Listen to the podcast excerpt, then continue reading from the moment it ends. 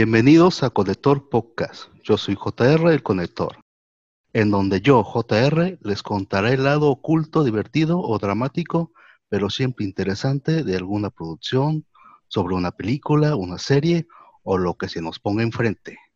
Y también tenemos a un invitado muy especial.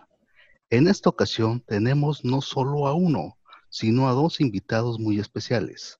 Ella nos visita desde un programa hermano, un podcast tal vez diferente a este, pero es un programa muy entretenido y siempre vas a encontrar algo que te pueda interesar, o por qué no, hasta ayudar. Ella es Carmen Santoyo del programa Hablemos de con Carmen Santoyo. ¿Cómo estás? Hola, ¿qué tal? Buenas noches. Pues muy bien, a la expectativa de, de cuál es el tema de hoy. Así es de que un placer estar de nuevo aquí en tu micrófono. Y también tenemos por tercera ocasión a nuestro compañero de cabecera, Daniel Gómez. ¿Cómo has estado?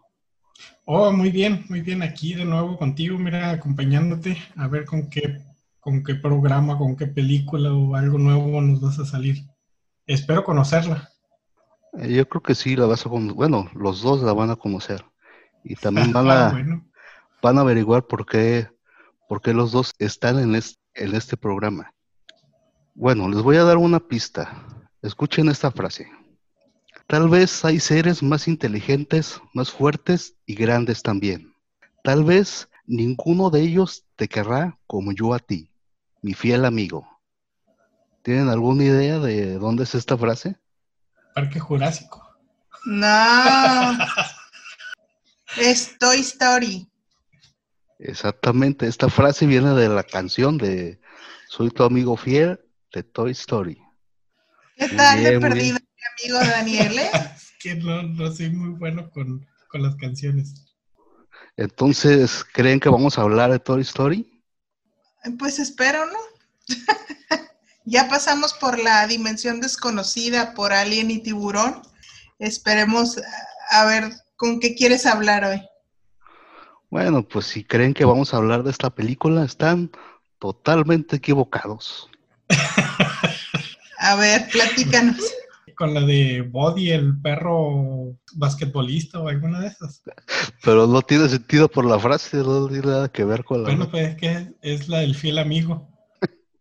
es, sí, pero no. Bueno, vamos a hablar, pero no vamos a hablar de ella. ok. A ver, vamos empezando. Ajá. Hoy vamos a hablar de la teoría Pixar. ¿Alguno de ustedes había hablado de esta teoría? Como que tengo noción que alguna vez en internet vi algo, sinceramente no me acuerdo claramente de qué se trató. Híjole, no. He escuchado que salen muchas, eh, muchas, sí, muchas teorías, ¿no? Pero realmente no recuerdo alguna en específico. Sí, es una teoría que se ha hecho muy viral, pero esta teoría viene de un libro llamado Pixar Teoría. Es de un escritor, John Negroni, del 2015 ese libro. Y esta trata de decir que todas las historias de, Pixar están unidas por un mismo universo y que todas las películas se relacionan en tiempo, en pasado, presente y futuro, en la vida de, de todos los personajes. Hay una teoría similar con Disney, ¿no? O sea, te empiezan a hilar como las historias de las princesas también, ¿no?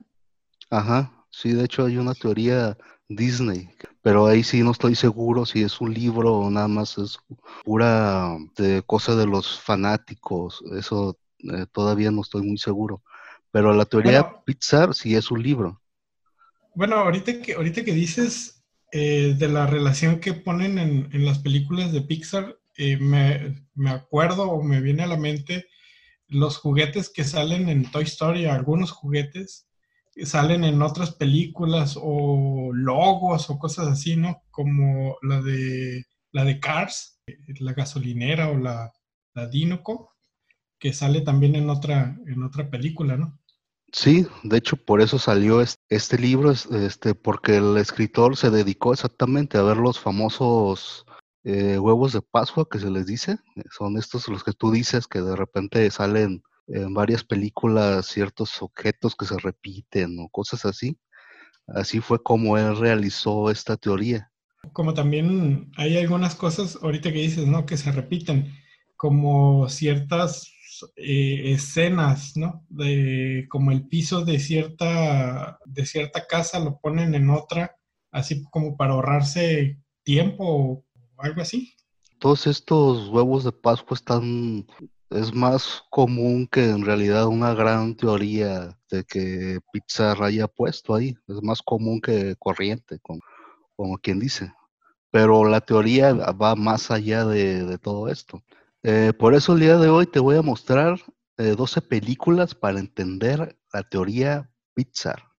También tengo que, tengo que decir antes de empezar de que la cronología que estoy poniendo aquí es en base a la teoría que, que estamos viendo. También yo sé que muchas de las películas tienen secuelas, tienen segundas, terceras, hasta cuartas partes. Estas secuelas no las puse para, para ahorrar eh, tiempo en el programa y también de que las secuelas de repente son muy, son muy repetitivas a, la, a la idea principal, entonces no tenía caso como repetir, como repetir lo mismo.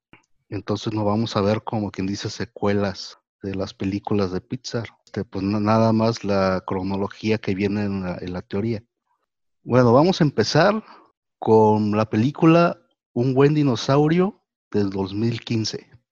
Es la de el, dinosaurio que era más pequeño que sus hermanos, ¿no? Que se va a la aventura y conoce a un niño como cavernícola, ¿no? La de Arlo. Ajá, exactamente. Es esa película, las aventuras de este dinosaurio y su amigo mascota eh. Sí. Está interesante esa historia porque voltea, es como voltear la esfera, ¿no? Donde los dinosaurios tienen a los humanos como mascotas, ¿no? tiene todo un mensaje, ¿no? Ajá. Entonces está interesante. Exactamente. Aquí la teoría plantea que en la película, de hecho, se ve que el famoso meteorito que se estrella, que hace que todos los dinosaurios desaparezcan, nunca pasó de hecho, la película se ve que nada más pasa el planeta, nunca choca. Ese es al inicio de la, de la película, ¿no? Ese es al inicio de la película. Y la teoría plantea de que como nunca chocó este asteroide, este, la evolución de los dinosaurios fue mayor, eh, empezaron a tener conciencia.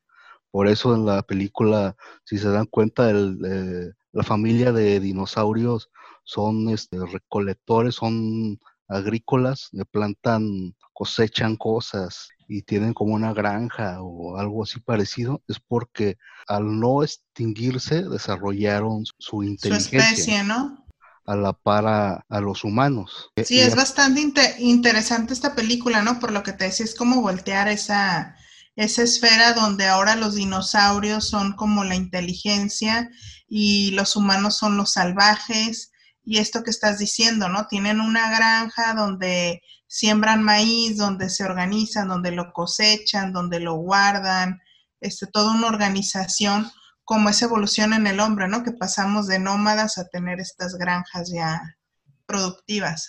Eh, pero aquí te plantea que tienen la misma evolución de los humanos, o sea, ah, evolucionan a la par, su desarrollo de, de, de ser más inteligentes, de estar más conscientes de lo que son, que, evolucionan a la misma parte, pero también la teoría plantea de que a pesar de esto, ellos como dinosaurios sí se van extinguiendo, pero paulatinamente, o sea, más naturalmente que un asteroide que nunca, que nunca pasó. Entonces, aquí los animales crean esta conciencia, pero los animales que, todavía eh, sobreviven, y los humanos eh, evolucionan normalmente. Y esto nos da a la siguiente película. La siguiente película es del 2012, es la de Valiente, de la princesa Mérida. La, pelirroja de, rulos, ¿no? Ajá. Que es como la época de los vikingos, ¿no? La época de, de los vikingos. Sí, una princesa como escocesa más bien. Bueno, aquí la teoría plantea de que eh, ya se empieza a ver eh, la magia en el universo Pixar. Que no sé si recuerden esta escena de cuando la princesa Mérida encuentra unos fuegos fatuos. Sí, la que lo dirigen con, con la brujita. Ajá, que la va dirigiendo hacia una cabañita con una bruja muy particular. Bueno, aquí ya tenemos a los fuegos fatuos, o según lo que he estado viendo de la teoría, tiene mucho que ver eh, con la magia y tiene mucho que ver que se hacen o son los recuerdos de, de los muertos, que al morir a alguien salen estos fuegos y es parte del recuerdo. Como de los antepasados de, de, la familia, cosas así. Ajá. Tienen que tener muy presentes que los, estos fuegos eh, son como los recuerdos o son los recuerdos de personas. Y de ahí viene ah, la magia que utiliza la bruja que vemos en la película. Bueno, y aquí ya pues conocemos a la bruja, te, vemos que, con la magia te empieza eh, los objetos inanimados a tener vida, los animales también, eh, ya se ven animales, como te dije, con más, con un poco más de conciencia, con un, como, como más humanizados. Aquí ya en esta película los empiezas a ver en los, en los famosos de osos que salen por ahí. Y la brujita esta tiene muchas, es muy peculiar, ya que te das cuenta que, que obviamente sabe utilizar la magia y ella se transporta a través de, portales de madera, como puertas. Eso la, ponen en, bueno, es como si pasara a otras, a otras dimensiones o a otras épocas. A otras épocas. De hecho, al final, la última vez que se encuentra la bruja, te da a entender de que viajó, viajó a través del tiempo, que la bruja es una viajera del tiempo, a través de estos portales. Ok, porque sí tiene apariciones como muy particulares, ¿no? Y peculiares. Yo la verdad no había tomado conciencia, no la había como observado bien. Sin embargo, sí es como que crece más el misticismo, ¿no? De, esto que estás hablando ya, de, de, esta magia que muestra ella, ¿no? Ajá, porque de hecho en la cabaña te muestra, por ejemplo, como decíamos, hay una, ella hace cosas de madera y tienen por ahí una un como juguetito de la famosa camioneta de Pizza Planeta. Tiene por ahí hasta un dibujo de, de Soli. Entonces ella, la teoría dice que ella viaja a través del tiempo y ella es fundamental para soportar toda esta teoría. Es una columna muy, muy presente, muy, importante. muy importante. Bueno. Entonces esta brujita se vuelve como la conectora de las historias de Pixar En, el, en este tiempo, ¿no? Que, que se menciona en el libro. El conector principal de toda la teoría. Ya veremos al final cómo es esto. Ahora nos pasamos a la siguiente película. La siguiente película es Los Increíbles del 2014. Esta sí todos la han visto, ¿no? Sí, sí, sí. Sí, tenemos un, hijo de, siete años, sin embargo, pues esta película tiene más años, ¿no? Y sí, sí he tenido oportunidad de verla y cómo, cómo es la historia, ¿no? De una familia de superhéroes y está, está divertida y pues hay que entender en, en esta teoría cómo se enlaza, ¿no? Sí, de hecho la, la parte de que los quería invitar a este programa es exactamente que tienen ustedes un, un hijo y obviamente ustedes como papás es bastante obvio que han visto muchísimas películas de animadas y la mayoría yo creo que han sido de este de Pixar. Sí, no las hemos visto una vez, las hemos visto muchas veces. Exactamente, varias veces. Bueno, la película, no sé si se acuerdan, como que se divide como que son dos partes. Es como el comienzo de cómo comenzaron los superhéroes. Entonces es la parte donde, ¿no será la parte donde está el, están platicando cuando iniciaron como superhéroes, como que antes de casarse y ahora como en matrimonio, en familia, como, o hasta en tres partes, ¿no? Porque es antes de casarse y en matrimonio de superhéroes y ahora que tienen hijos superhéroes, ¿no? Primero, te, al principio de la película te muestran que como son los años 60 por ahí, donde empiezan todo el boom de, los superhéroes. Eh, aquí la teoría te dice que la humanidad está eh, tiene mucho miedo y empiezan a surgir estos seres con increíbles poderes que empiezan a ayudar a la humanidad, que posiblemente sean gente que, sabe o que domina la magia, que no es precisamente superpoderes, y tienen estas habilidades que, que ayudan que después este, tratan de, así como de enterrarlos, como de olvidarlos. Y es cuando surgen otra vez, ya como la familia de, los increíbles. Y aquí hay un, hay un personaje muy importante, eh, el niñito que quiere ser superhéroe y no tiene poderes. Y que al final se convierte en el ah, villano. Cierto. Que era el admirador de, de este señor increíble, ¿no? que es llamado síndrome, que él se llama síndrome, ¿no? Cuando según él ya tiene poderes. Yo pensé que ibas a decir que el personaje de esa película principal era Edna. Podría ser porque es muy simpática, pero según la teoría, el principal es síndrome. Pero ¿por qué síndrome es importante en la teoría? Porque síndrome es un niño muy listo, es, es un genio. Y él crea la corporación llamada Boy en Large, BNL. Esta corporación crea de muchos objetos para vencer a, los superhéroes, muchas máquinas. la teoría cuenta que él, eh, la magia que utilizan este, muy naturalmente los superhéroes, él sabe cómo capturarla y agarrarla para así poder dar energía a sus inventos.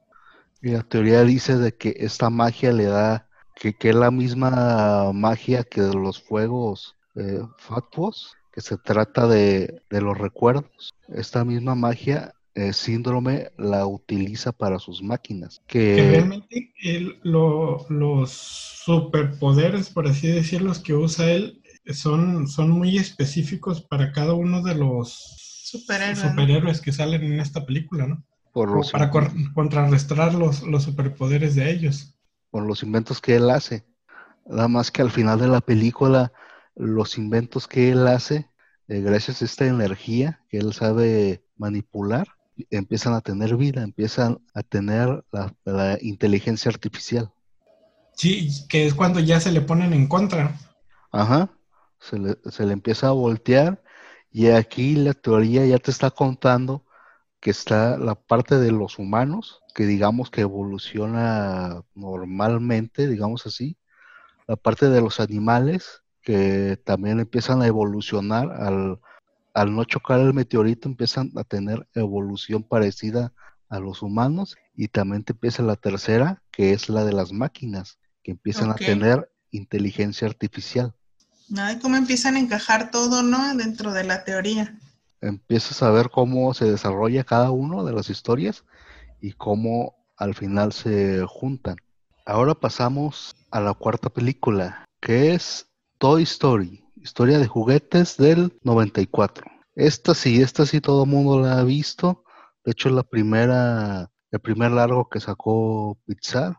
Tiene ¿qué? cuatro partes, creo. Todo el mundo ha visto esta película. Sí, es un clásico, ¿no? se convirtió en un clásico de la animación y del cine también. Aquí te menciona, o aquí la teoría trata más de, la inteligencia artificial. De hecho, en esta película se ve en una de las escenas que parte de las baterías que usa Buzz Lightyear son hechas por la compañía By and Large, BNL. De este villano de Los Increíbles, ¿no? Ajá, del villano de síndrome, que él es el, el que creó toda esta tecnología y esta compañía. En la película de historia de juguetes se ve que los juguetes y las baterías están hechas por esta compañía. O sea que las películas, bueno, están, hiladas, ¿no? Pero habrán pensado, mm, bueno, supongo que con esto sí, ¿no? Como Toy Story salió primero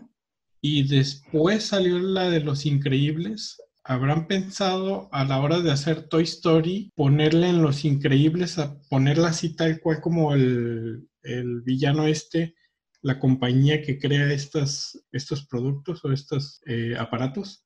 Sí, lo más probable que pensaron primero o que vieron la compañía en Toy Story y después la sacaron en, Los Increíbles. Es lo más probable que sí, que en realidad se haya pasado así. Digo, Toy Story es del, es del 94 y Los Increíbles es del 2004. Los Increíbles del 2004, o sea, son 10 años. O no, no sabes si hay algo así como que, ah, ¿sabes qué? Tenemos, tenemos la idea de esta película, esta la sacamos primero, esta después y esta después, pero ya tienen así como que unas tres, cuatro formadas. O sea, si te fijas, la cronología de, de los años con la cronología de la teoría no tienen nada que ver. Yo pienso que ha de existir como un, un departamento creativo que les ayuda como a hilar todo esto en las películas, ¿no? O meter esos, esos huevos de Pascua que tú mencionas para hacer más interesantes sus historias, ¿no? Quizá tienen como en las novelas o en las películas los que se encargan como de la historia, de, no sé, de los vestuarios que estén de acuerdo.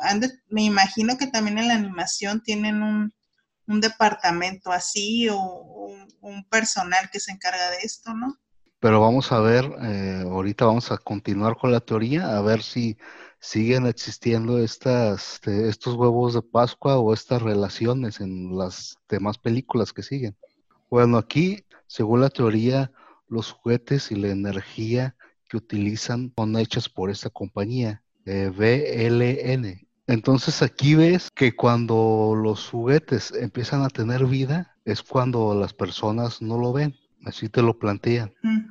Pero te plantean también, y es una cosa que se repite mucho, que los juguetes, lo, hago lo que le temen es, es a que sus dueños dejen de jugar con ellos, dejen de, de recordarlos es a lo que los juguetes le temen, porque al no recordarlos es como morir o es morir para los juguetes, que esto está relacionado con la energía que ya mencionamos antes de los, de los fuegos fatuos. Los recuerdos de, de la película esta de... De Valiente. Poder viene de los recuerdos de las personas. Y aquí, según la teoría, te recalca que es que la misma energía que ellos utilizan los juguetes que al no recordarlos, obviamente mueren los juguetes. Y en todas las películas de, Toy Story te recalcan mucho eso. Les recuerdo que ellos tienen cuando jugaban sus dueños con ellos, que tienen miedo a ser abandonados, a no ser recordados. Eso te lo recargan en todas las cuatro películas. Sí, como si perdieran su poder en el momento que los niños dejan de jugar, y su poder viene o su su existir, ¿no? Viene, viene ahí. Su inteligencia artificial viene de esta energía que utilizó o que supo manipular síndrome de los increíbles. Y aquí también te dicen o te dan a entender que los juguetes se da, que de repente se empiezan a dar cuenta que muchos de los humanos no son muy buenas, muy buenas personas, que también empiezan a ver de que no son tan buenos como ellos piensan. De hecho, hasta se rebelan contra la humanidad, o contra uno de ellos, por lo menos. Contra Cita, ¿cómo se llamaba este niño que los torturaba y que los quemaba? Ajá. Y ahí te das cuenta de que los humanos también pueden, pueden verlos de hablar y moverse, de que es una inteligencia artificial. No es precisamente que los niños, al no verlos, te les dan vida o algo más allá sino de que también los humanos pueden verlos y verlos moverse y verlos hablar. Y ahí nos vamos a la siguiente película, que es Buscando a Nemo del 2003. En esta película, en la anterior, vimos la inteligencia artificial que ya está en el mundo, que ya existe a través por lo menos de los juguetes. y aquí ya se empezaría a ver lo de la, la inteligencia animal, Exactamente. Si, se fijan en la película, hay al principio de la película, ves que los pescados, o más bien los peces, tienen una comunidad, tienen escuelas, tienen casitas, son inteligentes. Te ves que sí hay una evolución. La teoría te dice que los animales que están como apartados de la humanidad, ellos siguen evolucionando en su inteligencia y en su forma de, tener racionalidad. Que incluso los ponen como, como que la evolución les dio hasta la para poder leer, ¿no? Como, como esta Dory, que ah, sabe leer la dirección a donde se llevaron a Nemo. Te saben de ubicarse, saben leer, saben hacer muchas cosas. Y se tiene, ahí recuerdo también, ¿no? Que a las tortugas se tiene como las grandes sabias, porque por lo mismo que viven muchos años también saben mucho, ¿no? Comunicación entre especies, porque hasta tienen comunicación con tiburones, que son obviamente depredadores, se comunican hasta con ellos y conviven y y están en una... Están en ese grupo, ¿no? De no comemos, los peces son amigos, no comida. Grupo de ayuda de, no comerse a los peces. Sí, que ahora, por ejemplo, que ahora en los humanos este, existe también, por ejemplo, los movimientos de veganismo, vegetarianismo, y ahí se ve la película, ¿no? Los peces son amigos, no comida, y está el, el tiburón participando, ¿no? El famoso Bruce. El famoso Bruce que ya vimos en el otro programa de dónde viene el nombre. Y también aquí los animales empiezan a dar cuenta que la humanidad está entrando como en una crisis de, recursos o de energía, porque empiezan a ver que existe mucha contaminación y con esto también les está afectando a ellos. Entonces ahí empiezan como a tener eh, rencillas con, con la humanidad, es lo que plantea la, la, teoría. Y sí, si te das cuenta, cuando ya se empiezan a acercar hacia el muelle donde, para rescatar a Nemo, empiezan a ver, este, obviamente, basura en el mar, contaminación de, que avientan desechos, al, al, mar. Ya, ya no es como al principio de la película, que todo era naturaleza y buena onda. Porque estaban aparte en el arrecife, ¿no? Que son arrecifes muy bonitos y el coral y todo esta, este paisaje marino, ¿no? O abajo del mar. Que sí, ahorita que lo dices así, eh, cuando estaban escapando de la dentista, te dicen que lo ponen que eh, todo el agua que va del retrete eh, va, hacia el, va hacia el océano, ¿no? De hecho, es una forma pues de escapar para ellos, ¿no? Sí, y entonces te da también a entender que todos los desechos que, que saca a la ciudad va para va hacia el mar. Los animales empiezan a dar cuenta del daño que le están haciendo a la naturaleza. Y empieza a haber ahí un conflicto entre animales y la humanidad. Y ahí nos vamos a la siguiente película, que es la película de Ratatouille, de 2007, con Remy. Remy el, el El chefcito. Aquí la teoría te dice que la humanidad se empieza a dar cuenta que los animales tienen conciencia. El mundo se entera que los animales tienen conciencia a través de este ratón que se vuelve chef de un restaurante eh, reconocido. Y ahí también te siguen planteando que los animales, en este caso los ratones o, ratas, tienen una comunidad igual. Tienen casitas y hasta el final les hacen un, mini restaurante ahí donde, donde están todos. Existe conciencia y existe una comunidad de los animales y aquí es donde ah, el mundo se da cuenta que los animales tienen inteligencia. También siguen enfocando el problema que sigue teniendo la humanidad con la basura y con la energía. Todas las ratas y ratones de la película están en o salen en, en, esta basura, viven ahí, de ahí sale la rata. Y de ahí se alimentan también. Y de ahí se alimentan. Entonces, en la teoría te, te da a entender que esta parte de, de este conflicto de, de, energías y de, de la ecología que sigue creciendo. Y ahora nos vamos a la siguiente película, que es la de Op del 2009. La de los famosos globos, ¿no? la de los famosos globos y de los viejitos, que siempre la primera parte o la primera secuencia es, yo creo que es la más triste de todas las películas de Pixar que haya existido. ¿no? Que se muere la señora, ¿no? Sí, es muy raro no conocer a alguien que, que, en esa parte, por lo menos la primera vez que lo ven, se rompe, se ahí empieza a, a chillar o empieza a moquear por esa secuencia. Yo no, me mantuve. Sí, pero no es común, ¿no? Que, que pongan de entrada estas películas, este tipo de historias. Sin embargo, ahorita que al mismo tiempo que te digo que no es común, pues en la de Nemo también empieza que la mamá se muere porque se la come una barracuda Estoy tratando de hacer memoria si en las otras también pasa algo. De hecho, no me acordaba de esa escena de Buscando a Nemo, pero sí, tienes razón también. También está bastante eh, dura esa, esa escena de la muerte de la mamá de Nemo. Y en la de Arlo, ¿no? Se muere el papá. No, si matan gente, Pixar sí, sí mata a los, a los de la historia, ¿no? Sí, pero si comparas con Disney, pues no, nada que ver. Son más crueles Disney que, que Pixar. Ay, solo por un venadito que se queda sin mamá, qué mal.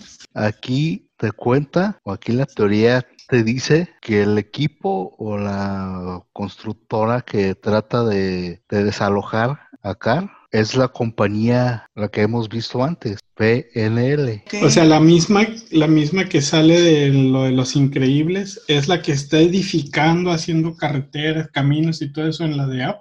Ajá, está creciendo. La misma de Los Increíbles, la misma de Toy Story, es la misma de Up. Y fíjate que ahí, bueno, tratando de hacer memoria, no, no recuerdo de haber visto el ningún el logo, o al menos, bueno, no, creo que no, no puse atención, ¿no? En esa parte, pero pues ahí ya los, los analistas que hacen las teorías estas, son las que ponen atención así a todo, a, todo momento, a todos los detalles. Sí, es cuando lo van a desalojar. Ajá, la camioneta tiene las iniciales de la compañía. Eh, también como dato curioso, dicen que la de Op es la película más sangrienta de, de todas las películas de Pixar. ¿Por qué? Por los, por los balazos con los perros y los aviones que se estrellan. No, porque cuando lo van a desalojar, eh, se pelea con el, con el que lo va a desalojar y le pega un golpe al, al cuate y le sale un hilito de sangre a...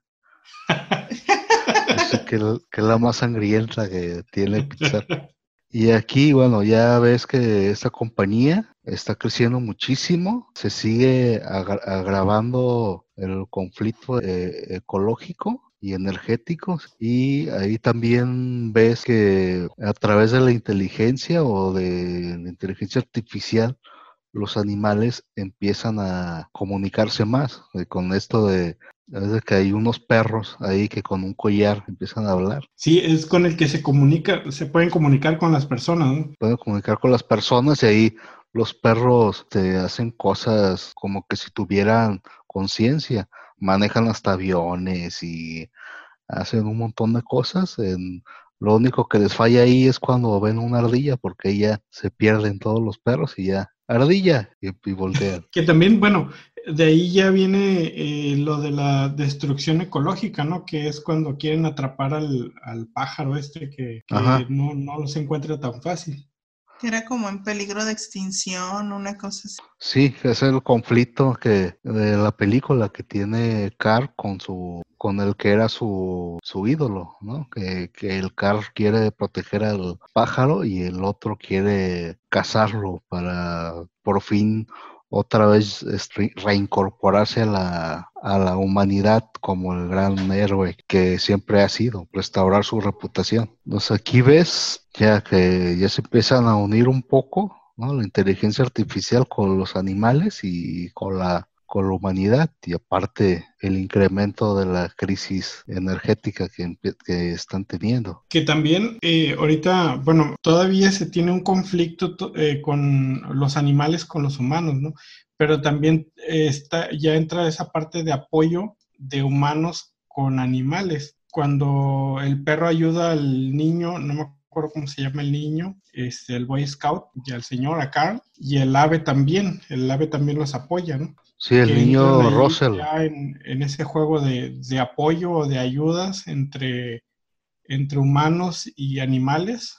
Pero aquí hay un factor, ¿no? Yo sí, mal no recuerdo, en esta película, parte de lo que hablas de la tecnología que se desarrolla, el perro trae un dispositivo en el cuello donde se, donde se puede comunicar con el niño, ¿no? Sí, por eso es el famoso collar que todos los perros tienen. Entonces, por eso me refiero a que se hila, ¿no? Pues la humanidad se da cuenta que los animales son conscientes, pero ahora se pueden comunicar a través de, esta, de estos collares. Y entonces aquí hacemos, aquí seguimos con la siguiente película. Aquí seguimos con la película de Intensamente del 2015. Y aquí voy a hacer trampa porque también voy a mencionar la de la película de Coco del 2017. ¿Están en, la misma temporada? Cronológicamente, por así decirlo.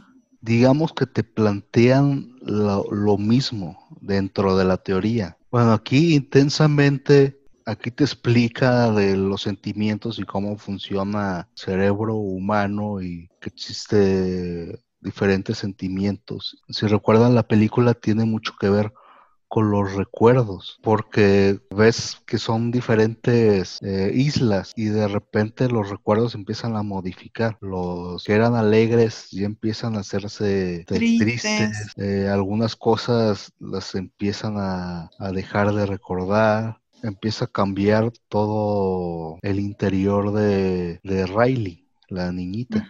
Y cuando se empiezan a, a, perder los recuerdos es cuando ya, bueno, en la película sí, muy gráfico los muestran, que cuando ya los mandan al pozo este, donde se caen el elefante, no me acuerdo cómo se llama. Y, es un amigo imaginario. Bueno, el amigo imaginario de Riley y, y alegría, ¿no? Eh, se empieza a perder toda esa energía o esos recuerdos energéticos que venían desde la película de Valiente. Sí, el amigo imaginario Bing Bong, es el que te refieres.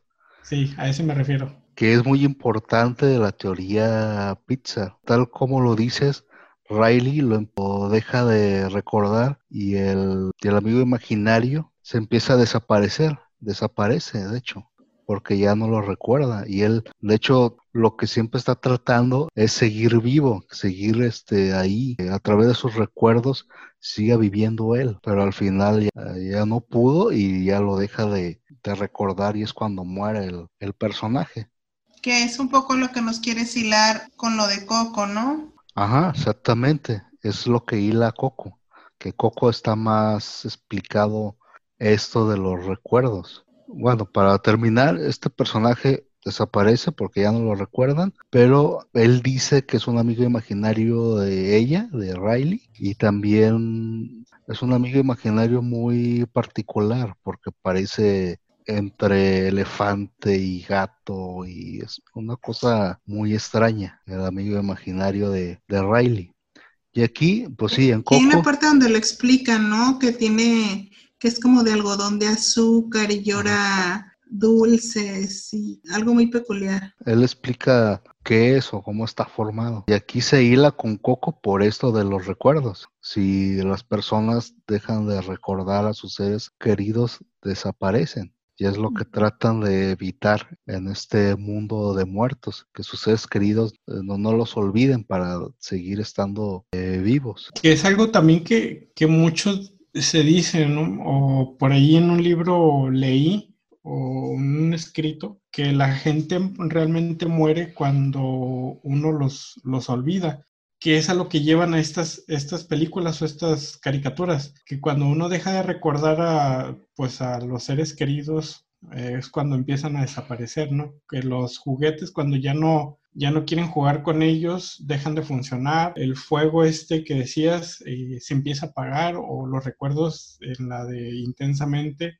ahí es cuando ya se empiezan a, mandarlos al, al, pozo. Como decías, esto también se recalca en Toy Story, que si dejan de recordar a los juguetes, los juguetes mueren, si dejas de recordar a los seres queridos, ellos mueren y también que la energía, los recuerdos que hace que vivan, por ejemplo, la inteligencia artificial, que hemos visto que están en los juguetes. Entonces ahí se recalca la importancia que es el recuerdo, pero aquí también te están diciendo que no solamente que, que esta energía viene de, de, los humanos. Aquí en intensamente, pues todo, pues todo sucede en la mente de, esta niña. O sea, la magia viene de nosotros, es como más o menos la idea general. Y que de hecho creo que Pixar sigue trabajando en esto porque tengo entendido que la de Intensamente tardaron como cinco años en producirla por la investigación que llevó. Y ahorita creo que van a lanzar una, no sé en qué fechas, creo que se llama Soul y habla sobre las almas. Entonces creo que está hilada también, como lo dices, con Coco intensamente, ¿no? Sí, ya cuando salga la película, vamos a ver cómo este señor eh, lo va a ubicar en toda su teoría. Así Vamos es. a ver que cómo, cómo le va con eso. Entonces, aquí vamos a la película número 9, que es Cars, del 2006. Que, que aquí, bueno, Cars, pues ya, ya está completamente sin humanos. Sí, es parte Ya es de, solo la, solo la máquina. Es parte de la teoría. Aquí los humanos, eh, con su conflicto energético y su conflicto de, ecología, eh, no tienen otro, otro remedio más que salirse del planeta. Y al no estar los humanos, aquí es cuando la inteligencia artificial toma posesión del planeta. Y en la película, si se fijan, es el mismo planeta, tienen hasta hay partes de diferentes países, nada más que los integrantes son, son carros. Son puros carros. Que ahorita, bueno, no sé, no sé cuál sigue, ¿no? Pero ahorita que dijiste ya la de que los humanos ya no estaban en el planeta, pues seguiría la de Igual. Wally. Sí, pues tiene sentido, tiene, tiene lógica. Este aquí, pues sí, eh, los carros son la inteligencia artificial es el que está dominando el planeta. El único conflicto es de que hay, ya no hay humanos que, que tengan esta energía que hace que la inteligencia artificial sirva, que sean los recuerdos que habíamos dicho. Y aparte tienen el conflicto de que no hay energías, no hay gasolinas. De hecho, la película trata sobre esto, de encontrar una, una nueva gasolina, una nueva energía para que ellos sigan viviendo. Y la teoría te cuenta de que pues no, no la libraron, eh, se acabó su energía y la inteligencia artificial también se tuvo que eh, desaparecer, tuvo, se tuvo que apagar y dejó este el planeta eh, inactivo como Como desierto, ¿no? como desierto, pero también dejó un conflicto de ecológico y un conflicto de energético a todo el planeta. Que es lo que se ve claramente en Wally, ¿no? Todos estos desechos de tanta tecnología, de tanta evolución, por así llamarle, dejaron al planeta colmado de basura, ¿no? La siguiente es Wally del 2008. Aquí, como vimos en la película anterior de Cars, eh, los humanos ya no están en la Tierra. La abandonaron por su conflicto eh, ecológico y energético. Y cuando se quedaron los, eh, la inteligencia artificial, que fueron los carros, dejaron peor las cosas, carros. Entonces aquí ya ves que es un basurero, las únicas máquinas que existen, su único fuente de, de energía es a través del, del sol, pero aún así ves que Wally como que todavía conserva una cierta inteligencia. De hecho, tal, tal es así que, que tiene como este, eh, como curiosidad de lo que era antes la, la La humanidad. humanidad, ¿no? Y ahí empieza a conservar cosas, ¿no? A películas y encuentra un como un compañero que es una como cucarachita que el que está siempre con él, con su amiga la cucaracha. Y Estas que se dice que son muy resistentes. pues ¿quién más resistiría a todo lo que pasó que los los bichos, los insectos? Ajá. Que en sí, eh, Wally, además de tener inteligencia artificial, con esos objetos que coleccionaba, da a entender que también empezó a desarrollar como sentimientos, ¿no? De hecho, toda la película tienes esta sensación que como que está enamorado de, de la otra robotcita de Eva. De Eva. Ajá. Sí, porque desde que él ponía la película, una película así antigua, ¿no? Eh, se veía como que cambiaba algo, algo en él, pues te daba la sensación de que era un sentimiento. Una emoción, ¿no? Una emoción. Eh, sí, ahí la teoría dice que todavía conserva un poco de, de esta inteligencia artificial y aún más cuando el mismo Wally a través de, de recuerdos o recuerdos que él encuentra de la humanidad sin querer eh, se está se está alimentando. Pues tanto así que con él trata de recordar de lo que antes fue la tierra y como habíamos dicho que toda esta energía de la inteligencia artificial es, en realidad magia, también como que la Tierra empieza otra vez a, obtener vida. Y ahí es donde encuentra la famosa plantita, que toda la película trata de protegerla. Sí, que es cuando ya la Tierra empieza a otra vez a restablecerse. Y descubrimos qué le pasó a la humanidad, eh, que los ves completamente se se olvidaron de la tierra. Tratando de, conservar la planta, Wally se da cuenta que es lo que pasó con la, con la humanidad que ya los ves en una nave espacial, una nave generacional, que se olvidan de, de, la Tierra, que ya ni se acuerdan de la Tierra, y son gente que ni se pueden ni mover o besas, y ya que se olvidaron totalmente de, de, lo que eran antes. También muestra algo como que se perdió la interacción entre, bueno, la interacción física entre los humanos, ¿no? Ajá, entre ellos. Entre, entre ellos era a través de una pantallita. Este, sí, no, no hay, que de hecho el que hace todo esto es la misma inteligencia artificial, los tiene así los tiene como atontados, abobados. Es como si hubiera tomado el control, ¿no? Es como si hubiera tomado el control, exactamente. Pues que en realidad al, último o al final, eh, cuando muestran la planta, la inteligencia artificial que maneja la nave es cuando ya se muestra que está totalmente en contra de toda la humanidad o algo así, ¿no? En contra de, regresar a, la Tierra, pero sin embargo regresan a, la Tierra y esta plantita que protege Wally, la planta la entierran y esta plantita nos lleva o nos hace conexión con la siguiente película. La siguiente película es la de bichos. Me imaginé, yo lo sabía. Y eh, la teoría dice que esta plantita es el árbol donde viven los bichos. Y en bichos, de hecho, la película nunca hablan tal cual de que haya una comunidad o de que haya de que haya humanos cerca de ellos. Habla más bien de cómo ellos se comportan y también tienen que han evolucionado porque también tienen comunidades, también tienen interacciones entre ellos, sentimientos, los bichos. Que en ese de bichos es donde, donde sale una hormiga que es inventora. Que sin querer contrata al circo para que les ayude a batir al el ejército de saltamontes, ¿no? Ah, saltamontes. Porque de hecho sí, sí es cierto, o sea, no toman nada la, la interacción con humanos. No, es como que si no como que si no estuvieran ahí o como que si hubiera muy pocos de ellos. No es una parte, no hay una parte donde llegan como a un picnic o esta es la de Be Movie. Como que llegan a un picnic y yo tengo idea como que hay una toma donde como si estuvieran en Nueva York, en un parque de Nueva York. Mm, no, eso va a ser otra película. Esa va a ser la de a, hormigas. Hormigas que salió al mismo tiempo que bichos. Sí, es que sí, como salió al mismo tiempo, la gente se confunde tal vez.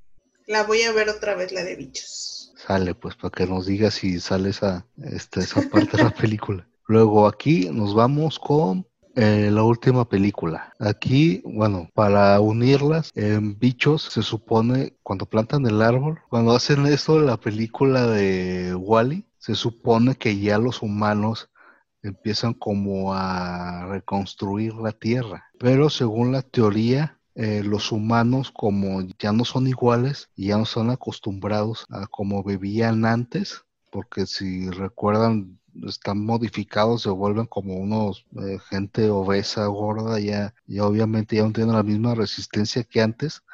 Y que realmente no saben ni siquiera caminar, ¿no? Ajá, ni siquiera caminar, apenas están aprendiendo a, o a retomar, aprender a caminar. En la teoría dice que por esas razones no aguantaron mucho en la Tierra, que se fueron también desapareciendo, extinguiendo y muy poquitos en realidad si pudieron permanecer en la Tierra. Pero tuvieron eh, con la contaminación que ya había y con la evolución que empezó, que empezaron a tener los insectos, los bichos, tuvieron que pasar una serie de modificaciones para poder seguir en, en, la Tierra, una serie de evoluciones. Y ahí es cuando entra la última película, que es... No tengo ni idea cuál es. Monsters Inc. del 2001. Entonces ahí te cuenta que evolucionaron eh, los insectos y los humanos, tuvieron que haber eh, como mutaciones y es lo que crean estos monstruos, es donde nacen estos monstruos en esta nueva tierra. De ahí ya la, bueno, la, fue la mutación para formar a monstruos, que fue a Soli, a Mike, a Randall y a todos esos. Pero ¿de dónde, dónde dejarían a, a la niña? Ahorita voy a eso. Ah, ok, ok. Porque yo entiendo que las puertas ahí fungen como si fueran portales, ¿no? Exactamente. La teoría dice que no son portales a otros mundos, sino son portales Ah, que viajan a través del tiempo y viajan hacia donde existían los humanos Y se alimentan de esos humanos del pasado, por así decirlo. Eh, descubren cómo, de cómo se maneja la, la energía de la inteligencia artificial y es en donde descubren que, como hemos visto, que a través de, de los recuerdos, de los sentimientos, es como se alimenta esta, esta energía que le da poder a todo, a toda la ciudad de monstruos. Y es en donde hacen estos portales para eh, agarrar la energía de, de los niños. Para Sí, yo no lo había visto como que viajaban en el tiempo, pero entonces ahí nos estás diciendo que como la teoría es de que como la máxima evolución, este, este mundo de Monster, de donde está la compañía Monsters Incorporated, ¿no? Sí, como les dije, por, por todas las situaciones que tenía la humanidad, mutaron los humanos y los que quedaron vivos, como los insectos, a estos monstruos. Y si alimentan sus, ciudades y todo con la energía eh, de, los niños, que es la misma energía que hemos visto en todo el programa de la inteligencia artificial, que es la misma de la magia, que es la misma energía. Pero la energía de los niños del pasado. viajan hacia la fuente, a la fuente de alimentación que sería los humanos y la más pura son los, pues son los Niños. niños. Y de hecho la teoría dice que viajan, digamos, a la época donde surgen los superhéroes, donde surgen los increíbles. Eh, Porque creo que en, en la recámara de Boo hay varios juguetes de, de las otras películas. De hecho creo que hay un, una vaquerita, creo, Toy Story. Por ahí hay varios juguetes de, de Toy Story por, en, la, en el cuarto de, De Boo. No, pues la voy a ver otra vez también. Bueno, entonces, como ya saben la película, yo creo que ya todo, ya ustedes ya se la saben, pero para recordar, pues esta niña por accidente entra al mundo de los monstruos. Eh, ahí se hace amigo de, de Soli. Y Se de hace- Mike, ¿no? Bueno, al principio era como rival de Mike y luego ya. Ajá, de Soli y de Mike Wazowski. Bueno, entonces la niña entra al este mundo de monstruos y empieza a explorar pues, toda la ciudad y empieza a explorar eh, la misma compañía Monster Inc. Eh, ya ves que la están persiguiendo por, por toda la por toda la compañía, por toda la ciudad y hasta que la pues hasta que la encuentran y, y por fin este pues tienen que llevarla otra vez a, a su tiempo. que es cuando vuelven a, a rearmar la puerta. Cuando la dejan, a- ya por fin la capturan y la dejan, ella, Boo y Soli hacen una buena relación, tan buena de que, de que cuando la deja a, a Boo, Soli Sol.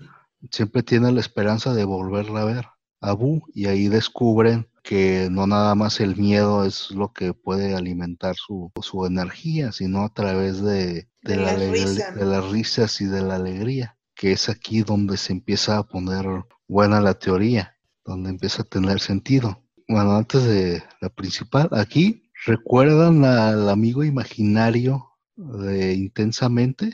Sí. este ping pong que tenía un aspecto muy particular como elefante y gato, Sí. Sí. pues según la teoría, imagínense, si en su cuarto de repente ven a un, a un tipo como ping pong y en lugar de darles eh, susto, empieza a, darte, a, hacerte reír, a sentirte bien con él, y tú les dices a tus papás, ¿qué van a decir tus papás? Que es un amigo imaginario. Que es un amigo imaginario. Entonces la teoría dice que Ping Pong es en realidad el monstruo que visitaba a Riley a través de, estas puertas para alimentar la ah, energía de entonces se vuelve a conectar en esa parte. Ahí se conecta con la película de Intensamente. Entonces la otra es, eh, así como Soli eh, siempre tiene la esperanza de volver a ver a Boo, igual Boo tiene la esperanza de volver a ver a Soli, pero Boo tuvo la oportunidad de ver de cómo se, cómo se manejaba o cómo funcionaba la energía, porque pues estuvo en toda la, en toda la compañía. Entonces se vuelve una experta de la magia para volver a ver a su gran amigo Soli. Ay, me vas a decir que es la brujita que sale en Valiente. ¿Cómo se les dice a las personas que son que son expertas en magia? Brujas. Pues brujas. Hechiceras. Y la única hechicera que hemos visto en toda esta teoría, pues ¿quién es? Es la, la de la película de Valiente. Entonces la teoría dice que la bruja de Valiente es Bu, porque también la brujita esta se comunica a través de portales y ella es una viajera del tiempo. Así como se comunicaban los monstruos con los humanos a través de portales. Sí, ella supo eh, como aprender y, y, aplicar esta magia. Pues bastante interesante, ¿no? Ay, las voy a tener que ver todas otra vez. Pero sería bueno verlas así como en el orden cronológico que las mencionaste. El orden cronológico que menciona la teoría, pues estaría interesante checarla, a ver si, si empata, como si fuera una gran saga de película. Larga la investigación, ¿no? son bastantes horas. Antes les había dicho de que Boo estaba en el tiempo donde empezaron a surgir los superhéroes, ¿no? Y también les había dicho que los superhéroes en realidad sabían manejar la magia, que en realidad eran magos, no tanto que eran mutantes o gente que, evolucionó para tener superpoderes. Entonces la teoría dice de que Boo también tiene esta capacidad de, manejar la magia. Por eso se les facilitó este, llegar a ese grado de ser la, bruja y de tener estos, al final, estos poderes mágicos. Porque si se fijan en la película de Monsters Inc., Boo, cada vez que aparece, de repente la quiere mover a un lado y de repente aparece en otro lado. Así como que si tuviera un poder mágico de, aparecer en de teletransportación, exactamente. Y de hecho, en la película de Valiente, la viejita tiene esa misma característica. Que de repente se le aparece de repente, ¿no? Ajá, que de repente está a un lado, voltea y está en otro. Tiene la característica de la teletransportación. Por eso también es la relación de que que y aparte la cabaña de la viejita aparece un retrato de Soli, del monstruo. Entonces por eso tiene sentido eh, que, en la teoría hagan esto, que sea la misma eh, persona. Pues esto está bastante interesante, ¿no? Y quien, y quien hizo este libro, pues, pues yo creo que vio las películas con mucha atención y lo pudo hilar en la mente, ¿no? Y si así lo hizo Pixar, pues imagínate. Sí, obviamente este cuate tuvo mucho tiempo libre para ver todas las películas y sacar todas las conclusiones que, vimos a, este, hace rato para irarlas todas, pero como todo, esta teoría no tiene, eh, primero, Pizarro nunca ha eh, aceptado la teoría, nunca ha dicho, no ha aceptado, sino nunca ha dicho nada, no no ha dicho que esto sea verdad. Ni que sea, mentira. Ni que sea mentira. Porque también yo pienso que como, no sé, como compañía, pues vende más este tipo como de intriga o de sospecha o de teorías a, a tú desmentirla o afirmarla, no sé, que, que, existe como esta, esta emoción en el espectador y que las quiera ver, pues yo pienso que vende más que, que si en verdad la confirmara, ¿no? Les conviene que sigan, que siga creciendo la, la teoría.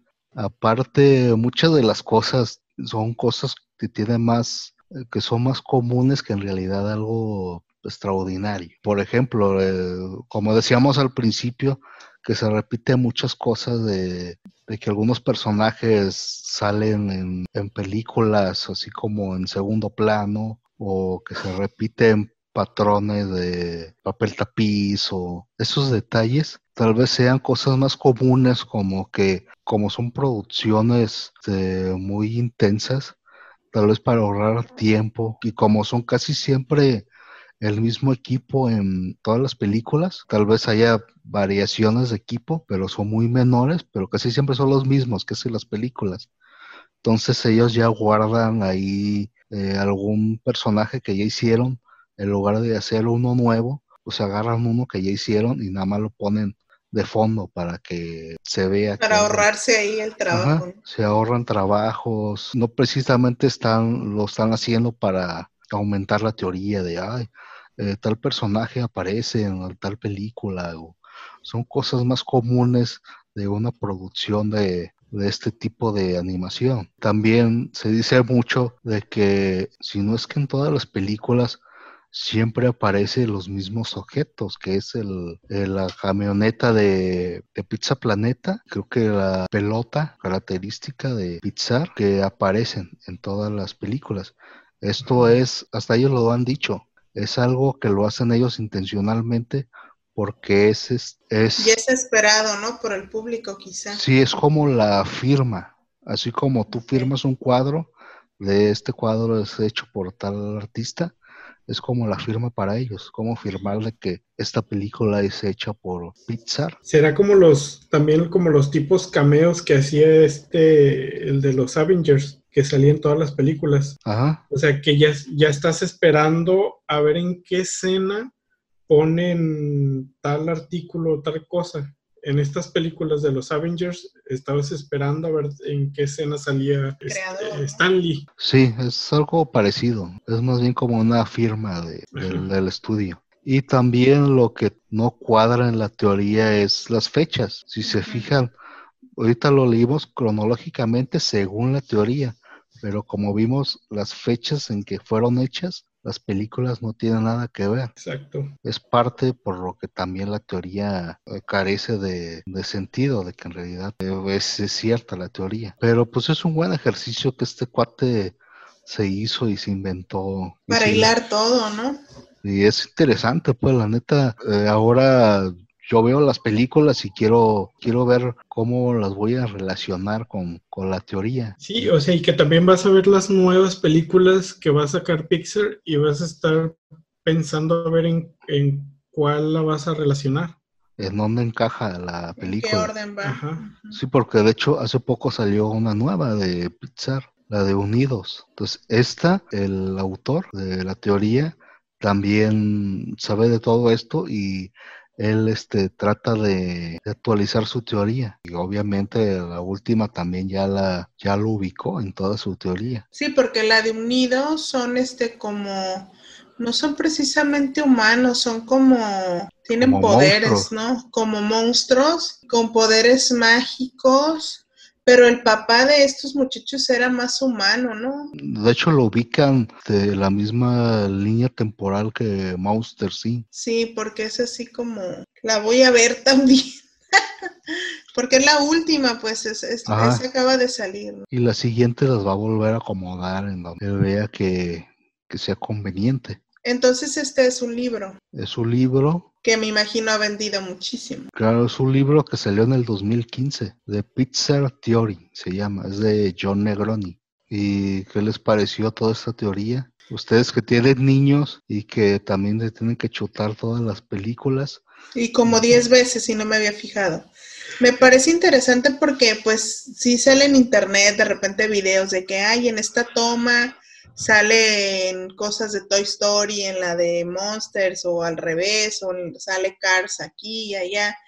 Y de repente como hilarlas en temporalidad me parece interesante, ¿no? Y cómo este autor trata de hilarlas para hacerlas lógicas, o sea, como que como que llevan una línea de evolución en, dentro de estas teorías, pero también es interesante, yo creo que todo parte en esta teoría de que el meteorito no acaba con los dinosaurios. O sea, es como una teoría alterna que hubiera pasado. Al menos yo así la veo. Este, no sé, Daniel, cómo la, cómo la percibe. Sí, o sea, es algo pues que llamó el interés de, estas personas, ¿no? De, de, cómo fue el hilo de todas estas películas este, y encontrarles un, un razonamiento eh, del, funcionamiento de cada una. Y pues sí, realmente a mí me pareció bastante interesante todo esto, ¿no? O sea, ya voy a ver a lo mejor de diferente forma que solo una película o una caricatura. Sí, te cambia la percepción de cómo ver las películas. Ya la que vistes por 10 veces, la vas a querer ver una unciava vez. Para, entenderlo, ¿no? Para entender la teoría. Y así con las nuevas, es una diferente forma de ver eh, todas estas teorías. También yo le pondría de título el efecto mariposa de que el, meteorito no se hubiera estrellado en la Tierra, ¿no? Ah, como un universo alterno de... de ¿Qué pasaría si... Oye, y a lo mejor si este señor trabaja con Pixar para crear más expectativa. Puede ser, ¿no? Yo tengo una teoría personal sobre todo esto. A ver, platícanos. Yo siento que Pixar creo que ellos saben sobre la teoría, el estudio. Claro, pues si es un libro público, pues claro, ¿no? Y se ha vuelto viral también. Entonces, ellos como, obviamente como dijiste, les conviene no negar ni confirmar nada. Y aparte, eh, yo que he convivido, o yo como soy animador, he convivido con, con animadores, son mucho de este tipo de, de, personas que les encanta ver estas cosas. Entonces yo creo que muchas cosas ya las van a hacer adrede. Para alimentar la teoría, ¿no? Para alimentar la teoría, ellos van a, a seguir jugando con todo esto, pero ellos lo van a ver como algo para divertirse. Sin embargo, que les va a vender muchísimo, ¿no? Ajá, entonces ellos es posible que crezca la teoría y que lo, y que lo hagan adrede, o que en un principio no fue su idea toda esta, toda esta historia. Y aún así sabiendo, vamos a caer y las vamos a seguir viendo. Y, y lo que pasa, fíjate que tocas algo muy interesante porque Pixar es una compañía que, que pues es cine para niños, ¿no? Sin embargo, lo han hecho de una manera muy atractiva que también los papás y todo de repente, o otros adultos que quizá no tienen hijos, te enganches con las películas. Sin embargo, con este tipo de teorías puedes enganchar a, a personas que quizá jamás han visto una película de Pixar. Por ahí debe de haber adultos que no tienen contacto con niños o que no les interesan las animaciones, pero empiezan a escuchar este tipo de cosas y van a empezar a ver eh, estas animaciones pues para hilar en esta teoría de un universo alterno, ¿no? Aparte de esta teoría Pixar, eh, hay otras más, como dijimos a un principio, hay otra de Disney que por ahí anda. También esta misma teoría, aunque no lo abarcamos, eh, para que fuera más ágil, tiene aún más cosas, tiene algunos más detallitos, pero eh, lo importante lo, o la idea principal de lo que es toda la teoría la, eh, la vimos y espero que en próximos programas ya empezamos a ver otros tipos de teorías como la de Disney. Yo solamente quiero agradecer por haberme acompañado en este programa un poco diferente a lo que habíamos hecho en otros programas. Eh, agradezco mucho que, la participación de de Carmen Santoyo, que viene de su programa de Hablemos de, que es un gran programa que vale mucho la pena seguir y ver. Eh, como les había dicho, se van a divertir, se van a entretener con su podcast y en algunas ocasiones, ¿por qué no? Este, les puede ayudar a alguno de sus, de sus temas que toca. Eso es muy variado, es muy entretenido y yo creo que vale la pena ahí darse una vuelta a ver cuál de todos los temas que ha tratado, cuál les llama la atención y cuál hasta les puede ayudar. Entonces te agradecemos mucho, este Carmen Santoyo, por haber estado aquí. Nada más queríamos saber tus redes sociales, aparte del podcast, dónde más te podemos encontrar, o tus redes del podcast. Bueno, Jorge, pues a mí un placer estar otra vez aquí contigo y creo que nos, nos dejas o me dejas a mí mucha tarea. Ya tuve oportunidad de acompañarte en el episodio sobre la dimensión desconocida y al día de hoy créeme que no he terminado de ver esos episodios y creo que me he vuelto fan de esta, de esta serie. Y pues ahora me toca ver todo el mundo Pixar y verlo con los ojos de esta teoría y, y quizá voy a encontrar más cosas que a lo mejor no hablamos dentro del episodio. Eh, yo también fascinada de, de, poder participar aquí. Y claro, la invitación a todo tu público a escuchar este mi podcast, se llama Hablemos de con Carmen Santoyo y pues pueden encontrar desde el mundo off-road hasta el poder de las plantas, hablar un poquito de crecimiento personal y me pueden encontrar en redes sociales de igual manera por el nombre del podcast, Hablemos de con Carmen Santoyo o simplemente Carmen Santoyo por Facebook e Instagram. De hecho, un link para tu programa lo voy a poner en, la descripción de este video y también agradecemos eh, por qué por tercera ocasión a nuestro eh, gran amigo eh, Daniel Gómez, a nuestro nutriólogo de cabecera y también por favor cuáles serían tus redes sociales y dónde te podemos encontrar. Sí, mira, bueno, antes de, eso, ah, pues igual agradecer, ¿no? Que pues me hayas invitado también a este programa, eh, que bastante, bastante interesante eh, y muy diferente a los otros dos en los que he tenido participación contigo. Y pues igual espero no sea el, el último, ¿no? Que siga habiendo más programas a los cuales me puedas invitar. Digo, si, si se puede, si es tu interés. Ya me estoy apuntando para otros, ¿no? Este, y pues a mí me pueden encontrar en redes sociales, en Facebook eh, como Daniel Gómez y en Instagram como daniel.gl. Este, ahí pues pueden mandarme mensajitos de si encontraron alguna otra, otra curiosidad en alguna de las películas de Pixar y pues igual, o sea, veremos todas las películas en el orden cronológico de la teoría, a ver qué tan qué tanto se muestra. Sí, claro que sí, siempre eres bien bienvenido al programa y a ver si en la próxima ya te toca un, una película o algo más moderno, eh, porque sí te he puesto a sufrir con las últimas que, que hemos visto en el programa, eh, pero ya ya tocará algo algo más moderno. Bueno, entonces nuestras redes sociales nos pueden encontrar en YouTube como El Conector, en Facebook como El Conector TV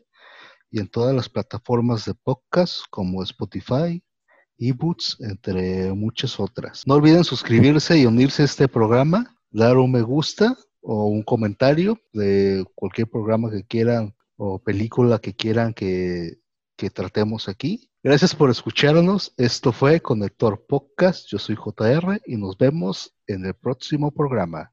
Chao.